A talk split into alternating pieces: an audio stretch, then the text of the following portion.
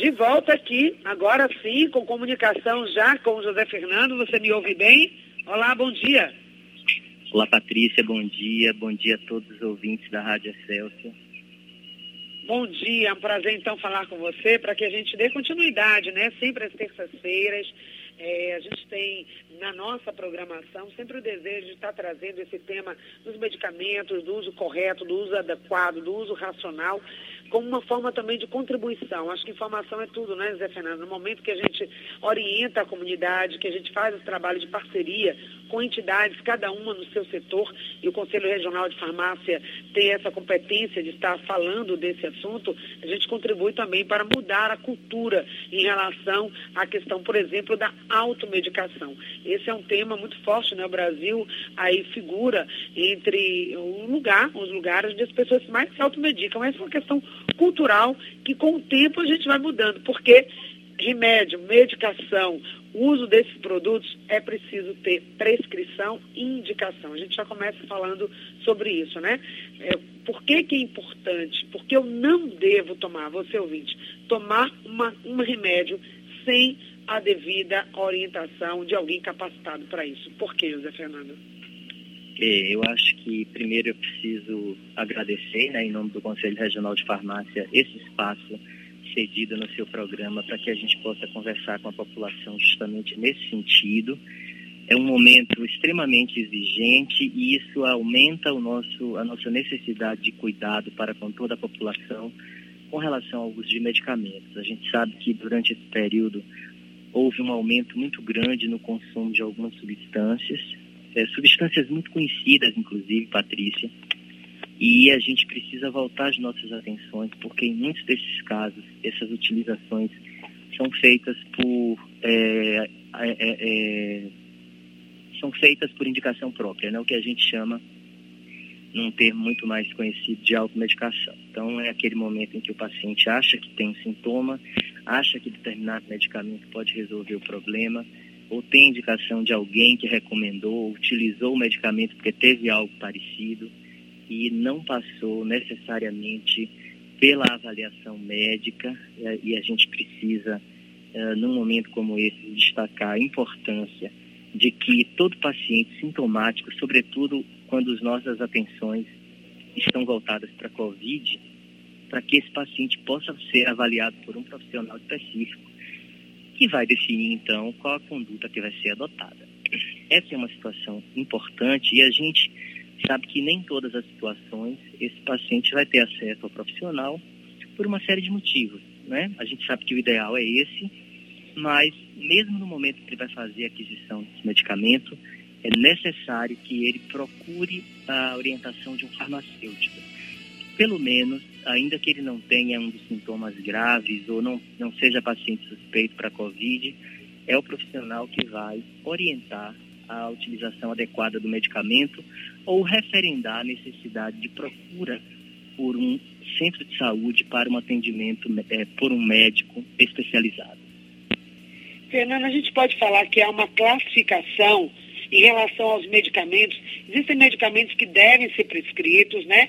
E inclusive tem aqueles taxa preta, taxa vermelha, que tem todo um controle, tem a questão dos antibióticos, que tem também um controle maior, mas a gente vê normalmente nas farmácias e às vezes até em supermercados e outros estabelecimentos que não são farmácias, a venda de antiácidos, é, analgésicos. Então a gente pergunta, será que tem o, o conselho, a norma, o que, que há de protocolo? E existem classificações de medicamentos que devem ser prescritos, outros que são obrigatórios e são fiscalizados, e outros que não. Existem medicações que realmente não precisam de prescrição, ou há alguma coisa errada aí que está fora. A priori, da... é, a priori há algumas questões que precisam de cuidado, atenção uh, e uma rigidez maior por conta de todo o controle feito sobre os estabelecimentos que comercializam, né? Então, a primeira recomendação que eu acho que é importante a gente detalhar é a necessidade de que a utilização do medicamento seja feita por orientação, por orientação médica ou por orientação de outro profissional da saúde. E eu recomendaria, obviamente, a recomendação feita por um farmacêutico. Esse farmacêutico que pode fazer uh, uma indicação, inclusive com prescrição, de alguns medicamentos que são aqueles considerados os isentos de prescrição médica. Nesses casos especificamente, a gente vai ter algumas situações com medicamentos que são inclusive encontrados, comercializados em outros estabelecimentos que não farmácias, né? E esse é um outro problema de saúde pública que nós temos, porque a gente sabe que a utilização de um antiácido, por exemplo, pode acabar acarretando uma série de problemas para um paciente e, inclusive, uh, interações com outros medicamentos podem uh, resultar em danos à saúde desse paciente. Então, o que parece, num primeiro momento, é, inócuo, né, o que parece uh, ser um, um, agente que não vai causar mal, pela simplicidade ou por ter sido comprado num estabelecimento que não uma farmácia, pode, na verdade, causar à saúde do paciente grandes danos. E a gente tem, você traz o exemplo dos antiácidos, a gente tem, por exemplo, para os pacientes uh, cardiopatas, é preciso que tenha, em outros termos, pacientes que têm problemas cardíacos, é necessário que a gente faça um acompanhamento mais uh, uh, cuidadoso e eu recomendaria que esse paciente procurasse um estabelecimento, o farmacêutico, para avaliar se os medicamentos que ele utiliza de alguma forma podem produzir alguma interação quando utilizados junto a um antiácido, por exemplo. Esse é só um exemplo, né? Mas uh, o, o, que eu acho que vale para o momento atual é que a utilização de qualquer medicamento é, precisa estar acompanhada de orientação médica e, em alguns outros casos, da orientação de outros profissionais. Como ele vai fazer a aquisição desse medicamento numa farmácia, que o farmacêutico tenha conhecimento e possa fazer a orientação adequada, tanto do medicamento indicado para uso, como da maneira como esse medicamento deve ser utilizado, para que ele não seja utilizado por tempo uh, a mais ou a menos do que o necessário. Né? Então, eu acho que para todas as situações vale o bom senso e vale a recomendação de procura uh, pelos profissionais de saúde você coloca sempre os profissionais de saúde, né? Alguns ouvintes ficam na dúvida, será que um terapeuta, alguém que trabalha com fitoterapia, no caso os fitoterápicos, e esses, essas medicações, elas também passam por esse mesmo crivo, por essa mesma questão de ser, ter a recomendação? E uma outra é, dúvida que, é uma, que, chega aqui da Esinete, a Esinete está perguntando o seguinte, o farmacêutico, né? Então são duas coisas, questão do psicoterápico e a outra, os farmacêuticos, eles estão habilitados para fazer a mudança da receita médica. Se um paciente chega numa farmácia com determinada receita e se ele tem dúvida, enfim, em relação àquilo, o farmacêutico ele pode mudar a prescrição ou apenas orientar em cima daquilo que já foi prescrito? A prescrição médica, via de regra, precisa ser seguida é, modificar a medicação é uma questão bastante complexa, não é o que deve ser feito. O que é permitido ao farmacêutico, no caso da utilização dos medicamentos genéricos, é a alteração para a utilização da mesma substância prescrita e não mudança do que foi orientado pelo médico, que foi quem fez o diagnóstico e é quem vai fazer o acompanhamento desse paciente até o equilíbrio do caso ou a resolução do problema. Então, essa é uma questão que precisa ficar clara. Né? Ah, nós temos os medicamentos que são isentos de prescrição médica e nem por isso são medicamentos que eu diria que são inócuos, que não produzem males. Não, todo e qualquer medicamento é preciso que a gente lembre que é como uma faca de dois gumes. Ele, se por um lado tem efeitos benéficos, por outro ele pode produzir efeitos extremamente deletérios à saúde. Por exemplo, uma dipirona que você consegue comprar facilmente pode, em alguns pacientes, produzir alguns danos. O ácido acetil salicílico, que é uma outra droga também bastante conhecida, nós falamos até disso aqui num outro momento. Ela, se consumida inadequadamente por um paciente com contraindicação, também pode ter efeitos muito danosos produzidos à saúde desse paciente. Então, uh, eu, eu pontuo para essa necessidade de que o farmacêutico seja consultado, destaco para a questão de que os medicamentos prescritos uh, após uma consulta médica, eles precisam ser consumidos como foram prescritos, e há aí uma, uma questão que eu destaquei para o fato da substituição em caso de medicamentos genéricos, desde que a mesma substância seja utilizada, e essa é uma autorização prevista, inclusive, em legislação, mas não há prerrogativa para que o farmacêutico modifique o tratamento, tá? Essa é uma questão. Com relação à utilização de fitoterápicos, eu é, é, preciso destacar que, assim, não é porque o medicamento é natural que ele não faz mal.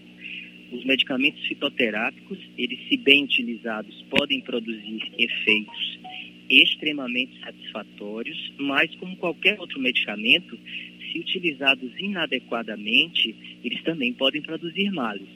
E aí, qual a recomendação para um paciente que está nessa condição? Que os profissionais que estão prescrevendo ou o profissional que está acompanhando aquele paciente tenha conhecimento do que ele está utilizando. Se ele utiliza algum chá, se ele utiliza algum outro medicamento fitoterápico que ele adquiriu por conta própria, para que alguém consiga então fazer a orientação adequada e tentar minimamente é, prever se existe alguma possibilidade de interação entre o que aquele paciente está utilizando. Essa é uma questão fundamental. Não é porque o medicamento é natural que eu posso misturar com tudo e o meu médico não precisa ficar sabendo do que eu estou utilizando. Não, o seu médico precisa ficar sabendo e se você não tem acesso a ele, no momento em que você vai adquirir esse medicamento, que o farmacêutico seja consultado para que ele possa também avaliar o que você está utilizando. E existem instrumentos que podem fazer a previsão do risco da utilização desses medicamentos quando utilizados conjuntamente, né, medicamentos tradicionais e medicamentos fitoterápicos. E esse profissional então vai dizer para você uh, se você pode utilizar tranquilamente, sem problemas, ou se é preciso ter atenção, ou até mesmo se você não deve fazer a utilização diante do risco a, a, caso você venha a consumir associadamente. Você me entende? Ok. Uma dúvida também dos ouvintes, e que inclusive motivou também essa entrevista com você, foi em relação ao uso dos estimulantes, estimulantes sexuais. Né? As pessoas têm usado isso, alguns produtos naturais, dito como naturais, que podem estimular, e também produtos farmacêuticos. E as pessoas têm feito uso disso de forma indiscriminada, sem orientação, e até algumas medicações têm se tornado muito popular, né? passado até pelo WhatsApp, uma pessoa indicando para outra. Enfim, o que, que você teria a dizer como orientação até mesmo para a população sobre esse tipo de produto e qual a consequência, né, o impacto que pode trazer? É, quando a gente fala dessa questão, basicamente a gente uh, vem a, nossa, a gente tem em nossas lembranças a, disfunção uh, masculina, né, a disfunção erétil masculina. Esse é um problema que precisa ser acompanhado por um profissional específico. Existe um médico para tratar essa condição, inclusive para que o diagnóstico seja feito adequadamente. Então, essa é a primeira condição que a gente precisa é, detalhar. Existe grande tabu em torno da questão, as pessoas em geral uh, têm uma série de receios de tratar a respeito, mas a primeira, acho que a primeira mensagem e mais importante mensagem para esse momento é que é um problema passível de solução. Bom, a segunda questão é o consumo desregrado, né, o consumo feito por automedicação das drogas voltadas para esse tipo de, de problema, né, um problema de saúde, é um consumo que pode trazer grandes riscos a quem consome. Primeiro porque esses medicamentos eles são adquiridos no, no fora dos, dos, locais adequados, né, fora de farmácias. Então é muito comum a gente ver esse, esse, essa, essa comercialização em ruas, em feiras, em que a gente não sabe qual a origem desse medicamento, de onde é que ele vem. Se o paciente que faz a utilização dele tiver algum problema, não vai saber necessariamente a quem recorrer. Então você tem aí um outro grande problema. E eu teria ainda terceira, um terceiro destaque a fazer, que é com relação à utilização desses medicamentos por pacientes que naturalmente têm contraindicação ao uso. Uh, e alguns pacientes portadores de doenças do aparelho cardiovascular precisam fazer a utilização com cuidado adicional. Isso, o médico, tendo conhecimento, ele vai fazer a orientação adequada, do medicamento adequado, na dosagem adequada, ao passo que quando esse paciente utiliza sem essa orientação, não tendo passado por um diagnóstico, ele tem uma chance muito maior de ter problemas. E esses problemas, ah, muito comumente, podem ser muito comprometedores, porque inclusive esses medicamentos podem colocar a vida dessa pessoa em risco. Né? É, então, é, é, ao tempo em que a gente fala uh, dessa comercialização, a gente precisa é, reforçar a necessidade de cuidado da população para com a utilização desse tipo de produto, pelo risco a que suas vidas são submetidas quando fazem uso por conta própria. E a gente tem ainda uma outra situação a detalhar, que é realmente o que é uh, o paciente portador de disfunção erétil. Né? Muitos se acham portadores de disfunção, quando na verdade eles fazem utilização desses medicamentos apenas com a finalidade de intensificar, de aumentar a, a sua potência sexual. E isso aí, quando ele pensa nesse aumento, nessa intensificação, e faz a utilização dessa forma, ele acaba, na, na verdade, colocando em risco a sua vida. Por outro lado, a gente precisa observar também que alguns pacientes ficam bastante condicionados à utilização desses medicamentos e acabam fazendo uso sistemático e associando a necessidade da utilização desses medicamentos ah, para que sua vida sexual seja mantida em atividade, quando na verdade existem outras alternativas e outras possibilidades de que ele lance mão enquanto recursos para resolver algumas dessas situações, né? A gente sabe que toda essa condição está bastante associada a um fator psicológico e não necessariamente esse paciente precisa fazer é, utilização desses medicamentos. Quem vai fazer essa definição é o médico. Né? Esse paciente precisa procurar, uh, via de regra, um médico urologista que vai fazer uh, a, a avaliação, diagnóstico e orientação de tratamento. Mas observe que tudo isso, Patrícia e ouvintes que nesse momento estão acompanhando o programa, é, são questões muito importantes, necessárias de serem uh, levadas a sério. E esses pacientes que fazem o consumo dessa maneira precisam, antes de qualquer questão, estar cientes do risco a que eles estão submetidos. Então, é possível que ele tenha bons resultados, ainda que o problema seja diagnosticado, é possível que ele tenha bons resultados a partir de um acompanhamento feito de forma adequada que garanta a ele, além do resultado, a segurança da utilização. Né? E a gente sabe que esses medicamentos uhum. estão aí disponíveis a todos e principalmente a, a população da terceira idade precisa ter um, uma atenção voltada para o cuidado na utilização, para que a gente não tenha, na verdade, riscos. E sim o paciente possa, quando ele tem indicação, colher ou ter os frutos, os bons frutos da utilização feita de forma racional. Sem dúvida. E também um outro tema que nós podemos abordar né, em outro momento, né, é, Fernando, que já estamos programando, falar também sobre a questão do uso de hormônios, né, de forma indiscriminada, sem orientação, o uso de silicone, muitas pessoas também fazendo uso é, por, por, várias questões, inclusive questões estéticas, e esse é um risco muito grande que pode trazer à população em outro momento, como é um assunto bem específico, bem importante, vamos estar tratando aqui. Mas a Eliette fez uma pergunta, você pode comentar e também já responder, Eliette, porque daqui a pouquinho tem a movimentação do trânsito, já pedindo passagem aqui para a gente chamar. Mas antes da pergunta da Eliette, ela diz o seguinte, Patrícia, é verdade que um antibiótico, quando é mal utilizado, cria resistência a infecções? Vamos ouvir, Eliette. Obrigada pela pergunta. Sim, sim. Hoje nós temos um controle é, feito a partir de legislação em que toda comercialização de antibióticos, né, toda a aquisição, ela precisa ser feita mediante prescrição médica. E qual a, o objetivo disso? Né?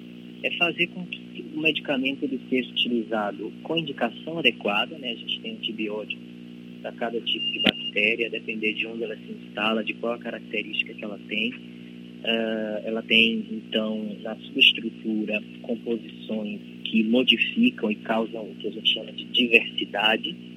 E a utilização desses antibióticos ela precisa ser específica, é preciso que haja indicação. Cada antibiótico age sobre um perfil de micro-organismos. Né? Se eu utilizo uma substância inadequada, eu posso não erradicar, eu posso não, uh, entre aspas, uh, destruir aquele microorganismo como um todo, e eu posso, na verdade, acabar uh, selecionando quando alguns deles, alguns deles permanecem ainda vivos. Quando alguns deles permanecem ainda vivos, na verdade, a grande tendência é que os mais resistentes consigam é, é, vencer a dificuldade que aquela substância está promovendo ali no organismo.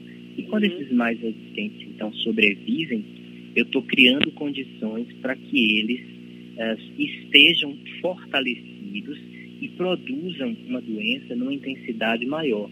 Em algumas situações, e falando, e falando a muito grosso modo, né, essa utilização inadequada, ela tem levado a, a um problema mundial que é a resistência a antimicrobianos, que é aquela situação em que o paciente tem uh, micro-organismos que já são resistentes à grande maioria das drogas existentes.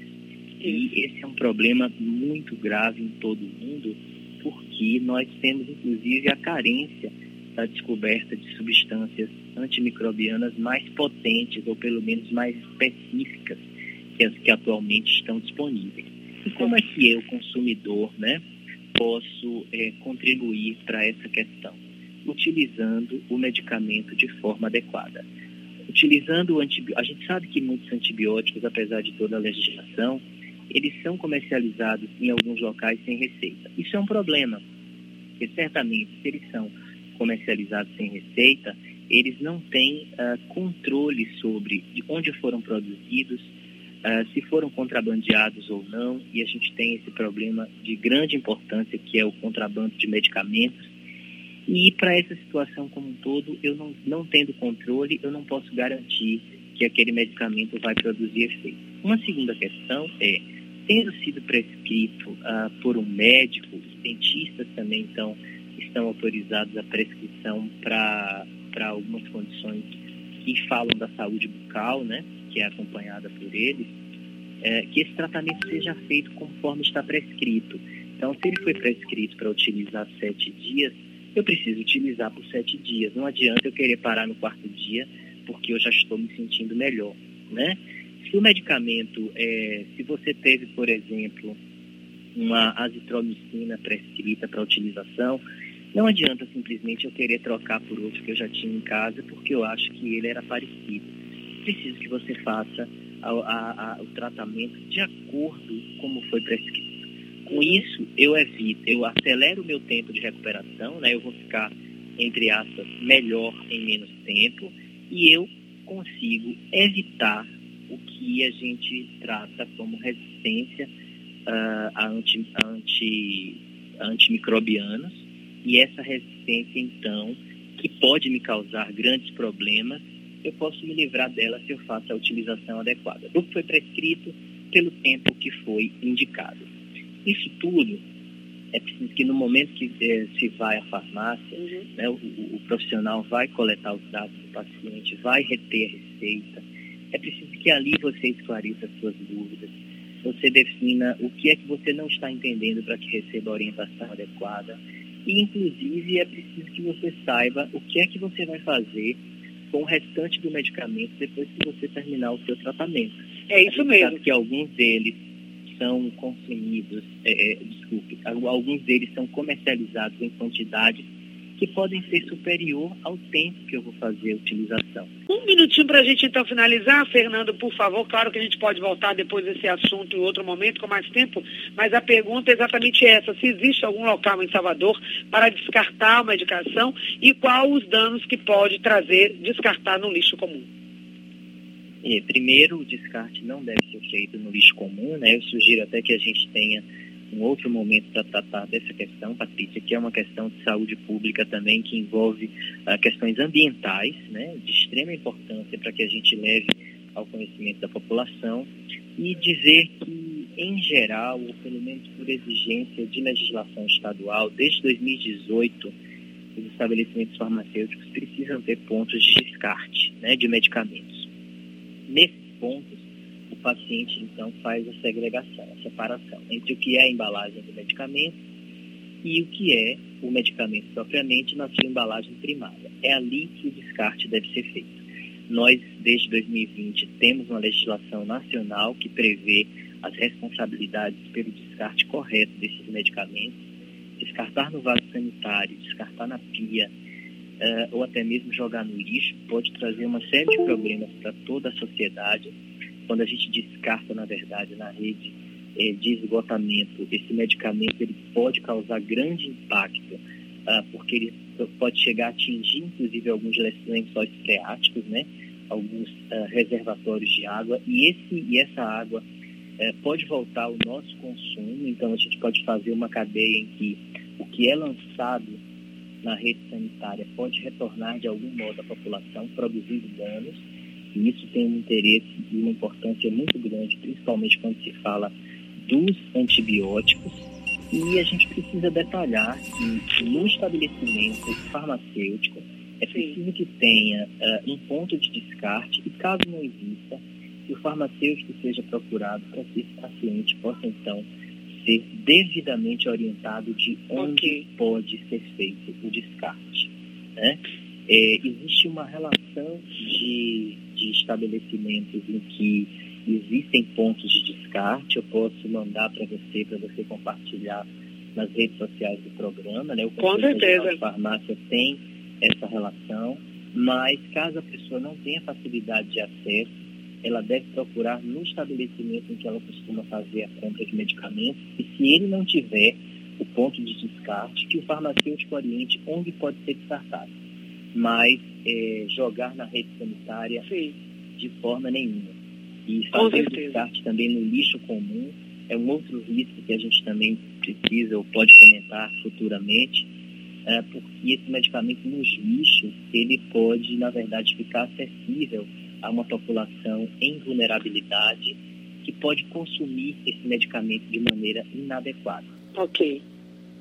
Pois é, um assunto muito interessante que vamos voltar com certeza a falar aqui no programa. Muito obrigada, agradeço a presença do José Fernando Oliveira Costa, conselheiro do CRF. A gente se despede aqui de você por conta do tempo, Fernando, mas deixando já o convite para um próximo momento.